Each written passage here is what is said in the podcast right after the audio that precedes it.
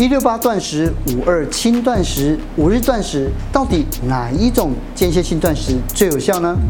就减重来讲，当然 效果会最好，五天之内掉三公斤、四公斤的大有人在哦。但是我还是要讲的那句，糖尿病的病人五日断食其实是非常危险的。宋晏仁医师狂瘦二十公斤，经验谈破解减肥最容易碰到的五大问题，更传授不运动就能有效瘦身的好方法，一起来看一看吧。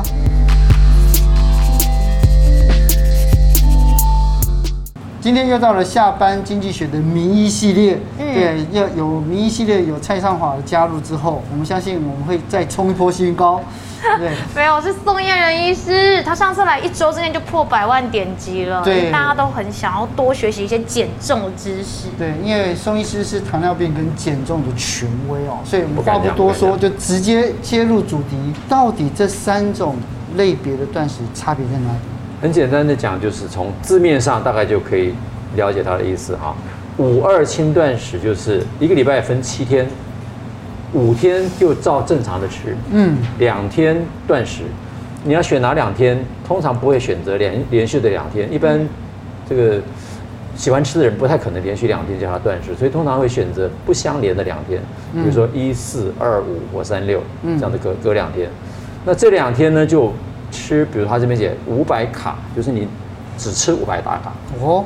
原则上大概就是吃一餐的量，但是通常这种人大概都会把一餐的量分成三餐吃，所以那两天大概会很饿，这是最简单的。一六八的意思就是有十六个小时是不吃东西的，嗯，包含睡觉的时间。对，哦。那二零四呢，事实际上就是把进食，就是吃东西这个时间再缩短，只有四个钟头。那这四个钟头你要吃一餐或吃两餐都可以，通常。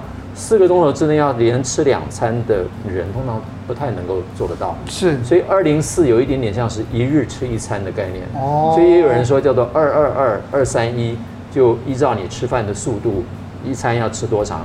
所以二零四有点像说，那我就每天去吃一个吃一个酒席，我一吃就吃四个钟头，这也是一种方法。哎，可以吃吃到饱哦。原则上，我现在如果建议你做一六八，我都会建议你这两餐一定要吃饱。但是有一个错误的一六八观念是认为说，我只要在这个八个钟头之内随便怎么吃，对，吃多少餐都没有关系，只要十六个小时不吃东西就好。这是一六八失败最大的的地雷。难怪我都失败。对，五日连续连断食这个就算是比较进阶的。那有人死啊，五天都不吃哎。其实不会哈，你看我们在历史上面有好多人，包括我们近代史上，这个啊，民进党的。某位大佬不是曾经用过绝食来抗议，最后把这个核四都停掉吗？对，他就都他就四十天只喝水，补充维他命。所以其实，在历史上很有名的几个案例，包括耶稣基督，包括释迦牟尼，嗯，好像史书上的记载，他们都是断食四十天。近代最有名是甘甘地，甘地对甘地的不合作运动里面，他就是用断食的方式嘛。对对对，所以断食其实在在在史书上面。几个有名的这些人所展示的现象，就是说人大概可以到四十天，所以五天的连续断食，大概想起来还在我们呃就研究所知的安全范围之内。嗯，那这五天连断食也很容易了解，就是五天都不吃东西。嗯，那可是我我 我们其实要鼓励人家说，你做五天连断食大概不容易第一次就做到，所以通常我都会建议说，如果你要做这种断食法。你其实可以从慢慢的从一六八开始先练习，练习饥饿是什么感觉。嗯，那很可能一六八一做完之后你就不饿了，接下来你就开开始变成五二不是轻断食，而是五二真断食。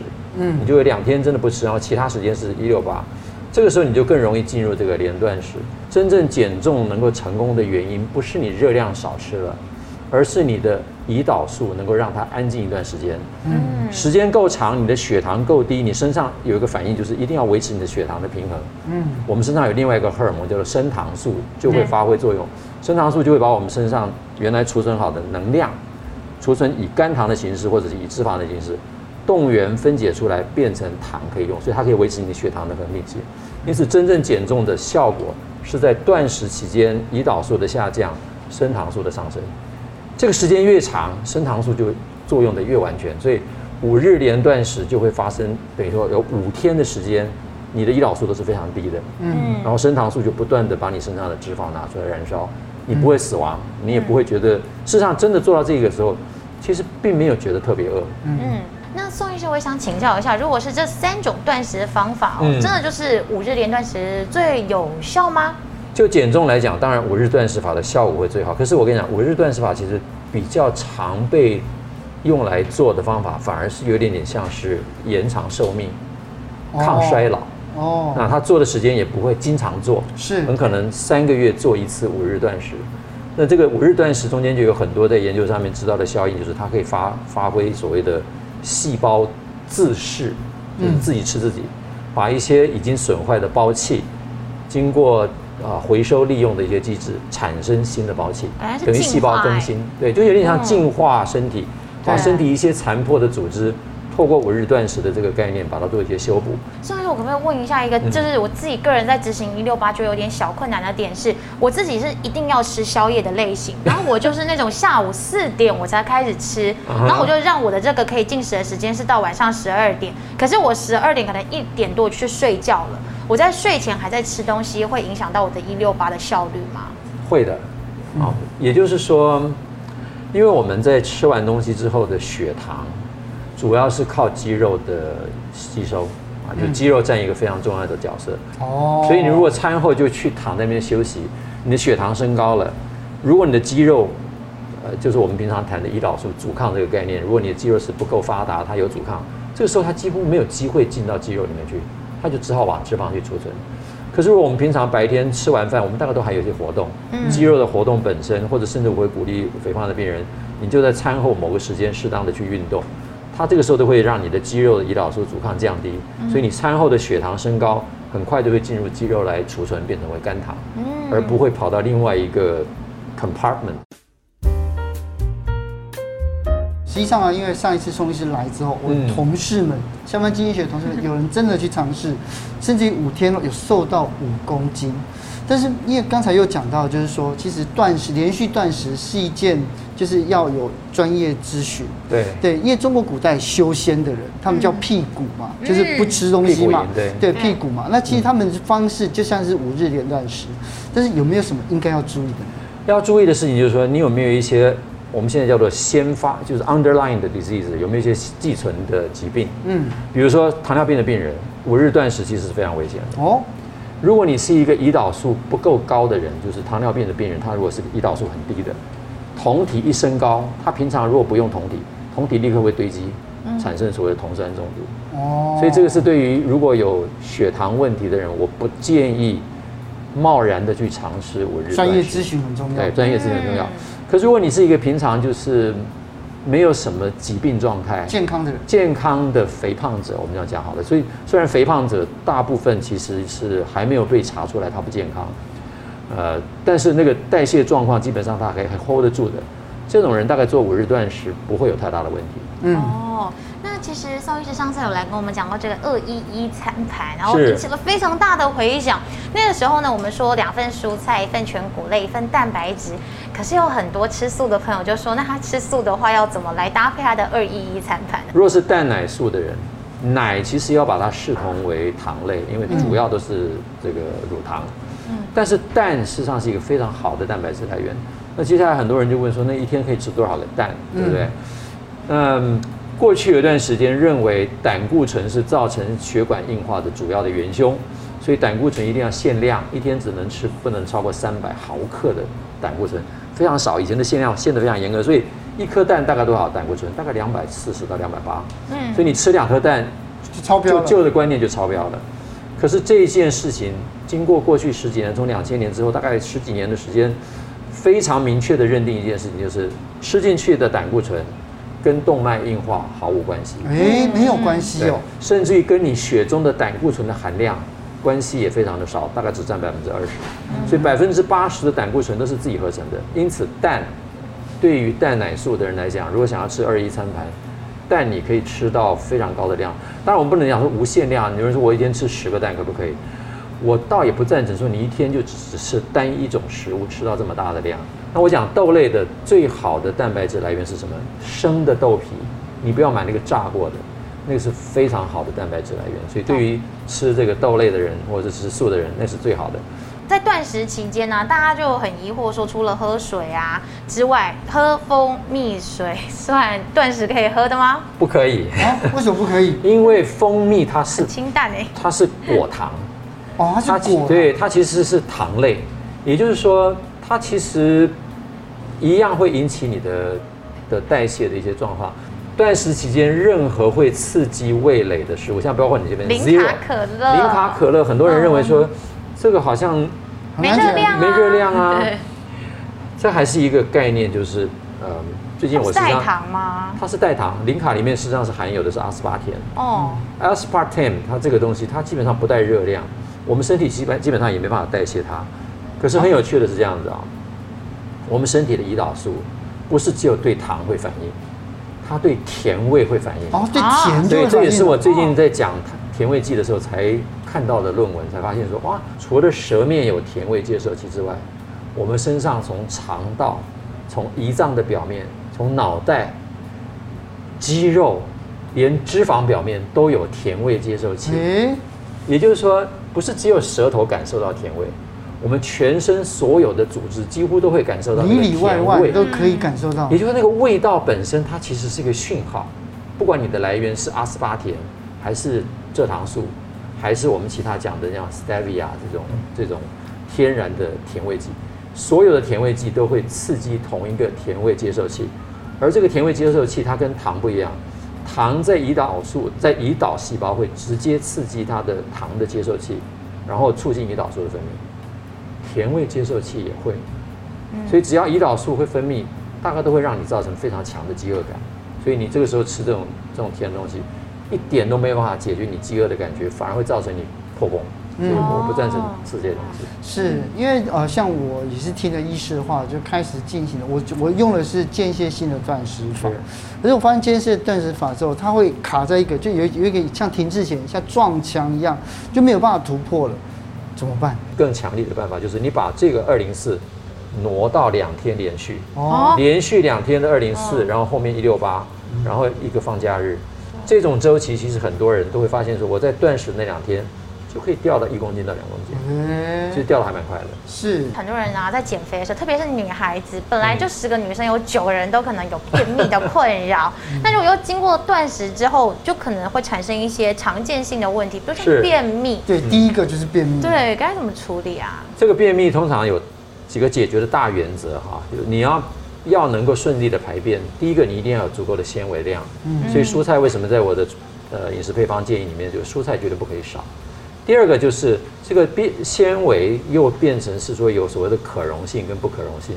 可溶性纤维大概像比如说水果里面，常常说人家说水果好是因为水果含可溶性纤维。嗯。那如果现在我们对于糖类有这么大的禁忌的话，其实就可以把它变成比如说果菜类，丝瓜啦，这个呃大黄瓜啦、小黄瓜啦这些东西你可以摄取一点。嗯。绿色的叶菜类一定是纤维大量的。第二个条件是水分，还好蔬菜本身就含有大量的水。所以你缺的就是另外第三个条件，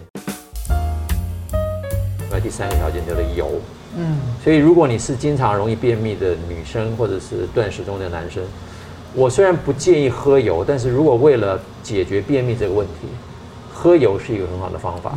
以前我们在这个病房的时候，尤其碰到那些老人家卧床很久的，呃，或者说在比如说安宁病房，他其实到了后期很多功能很不不好，他的便秘，他的排便出问题。常常我们用三十 CC 的橄榄油或者苦茶油，嗯，喝下去，当天就大便出来，比较软软化它。所以这个是一个还不错的方法。是，对。头痛抽筋常常出现的问题，我有，哎，对，因为我因为我因为断食之后，所以我还是有运动，跑步跟走路，我再走一走，我脚就抽筋。是，最大的问题在哪里？就刚刚我们讲的，胰岛素是一个会流糖流盐的一个荷尔蒙。嗯哼。当你断食的时候，胰岛素降得很低，你的糖分，糖分固然不会流失。啊，但是你糖分是会低的，重点是盐会流失出去。哦，这个时候你就非得要补充盐分，所以抽筋的最大问题常常是电解质的不平衡，盐分摄取不够。嗯，以前人糖，我们过去对健康的建议都是少油、少盐、少糖、多铅、多多运动，对不对？对。那是在旧的观念之下，以过因为过去的饮食是按照国民国民健康署的建议，我们的碳水化合物是占百分之六十。在那么大量的碳水化合物的摄取情况之下，你的胰岛素通常是比较高的，嗯，所以那个时候盐的摄取根本就不太需要，因为你的身上自然自然会流入盐分。可是，一旦我们这种用断食的方法，或者是低碳的方法，你的或者二一其实已经算是某种程度的低碳饮食，盐分事实上是变得蛮反而是重要的。如果你盐分不够，就非常容易抽筋。嗯，那其实像是常这样断食，长时间不进食，很容易会胃痛跟胃食道逆流。哎，大部分的人其实做断食或者低碳饮食，比较容易改善的，反而是胃食道逆流的问题。哦，也就是很多胃食道逆流是常常是因为那个糖的消化，造成一些胃酸的过度分泌。啊，这个当然这个因果关系不见得是绝对，但是大部分的人其实我的经验上，就临床经验上，断糖之后或者是减糖之后。第一个改善的反而是胃食道逆流症状。哦，那胃痛，我想很多的时候是是把饥饿把饥饿饥饿感跟痛混在一起。嗯，所以这个我比较不担心。有人常常说断食会掉肌肉，其实我刚刚讲说研究其实已经在在的证明说，断食期间生长激素不降反升，肌肉的比例不降反升。那主要的问题是因为脂肪的比例减少。嗯，所以从我们生理学的角度来看。基于我们的能量的储存，我刚刚不是讲说有两大区块，一个是肝糖，一个是脂肪。可是你很难看到有人吃肉可以长肉的。也就是说，肌肉本身蛋白质不是一个储存构造，它不是以蛋白质的形式来储存氨基酸。所以我们每天需要吃足量的蛋白质，主要的目的实际上是维持我们细胞的更新。比如说，我们每天掉头发，大家都知道皮肤每天都会脱落一些。嗯。我们肠胃道的黏膜也会脱落一些，指甲这些构造也会。然后我们每天的骨头，其实在那个修补的过程当中，骨头每天都形状是不一样的。有人说我们的骨头七年就全部换新一次，嗯，这些材料都是蛋白质，可是它量不会增加，嗯，它量的多与寡是成，就我刚才讲是反映你身体的构造的需求，嗯，所以蛋白质不是一个好的热量来源，因此你在减肥的期间或者靠断食来减肥，不会拿肌肉来当燃烧的材料，嗯，OK。下面一个问题就是讲脾气暴躁。对，这我自己深有所感，因为只要我每次进入断食的期间，我就会很忧郁、很想哭，而且脾气变得更差。然后其实好像有很多网友都这么说，而且就会说，就是如果在经过断食结束之后，还会更容易暴饮暴食，然后就造成这个断食好像变得又失败了。在断食的时候发生这种情况的机会很多，嗯，也就是断食实际上不是一个我我刚刚不讲说不要贸然尝试，因为贸然尝试你只会对这个这个方法非常的厌恶。因为脾气暴躁，加上这些副作用，会让你觉得这个方法烂死了。对、啊。再加上断食之后的报复性的复食，对，那个复胖的速度会让你觉得这个方法毫无价值。可是如果说你现在是循序渐进，而且你对你的目标定得很清楚，情绪上先准备好，说我现在就要来开始做一个我过去没有做过的尝试，而且先想好我的复食计划是什么，复食之后我要怎么做。这件事情，你的计划不是只有这五天，而是五天之后，也许十天、十五天、二十天的饮食计划，你一律把它规规划好。我就是这次只许成功，不许失败。我同时想好这段时间我可能会经历这些问题，嗯，我都先准备好，该补的盐，该做的睡觉，运动该怎么做的分量都先想好，我再来进行这五日的断食。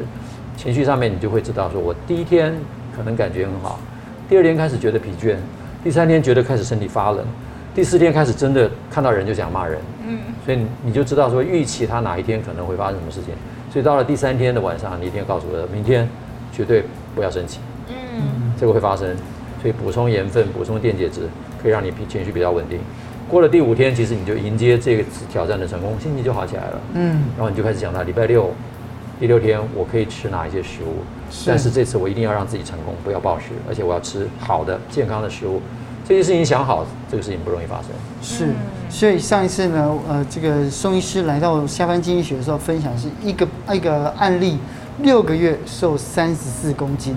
所以呢，这也是哦，就是大家点阅这个影片最重要，就大家在问怎么样哦，如果说透过长断食的话，可以有效的达到这样子的目的，或是差不多的目的。五天之内掉三公斤、四公斤的大有人在哦。但是我还是要讲的那句警告的话，就是说，如果你心里没有准备好，我复食要怎么吃，这个五天的三四公斤很容易就弹回来。所以，如果要维持战果，真的是那个计划非常重要。但是，的确，断食五天断食，五天掉个三公斤四公斤是。非常非常容易的事情。对，所以呢，今天呢，就是我们还想知道，就怎么样可以啊不运动就瘦啊，怎么可以瘦得又快又又又有效，而且不复胖？我看只能下一次再请宋医师来。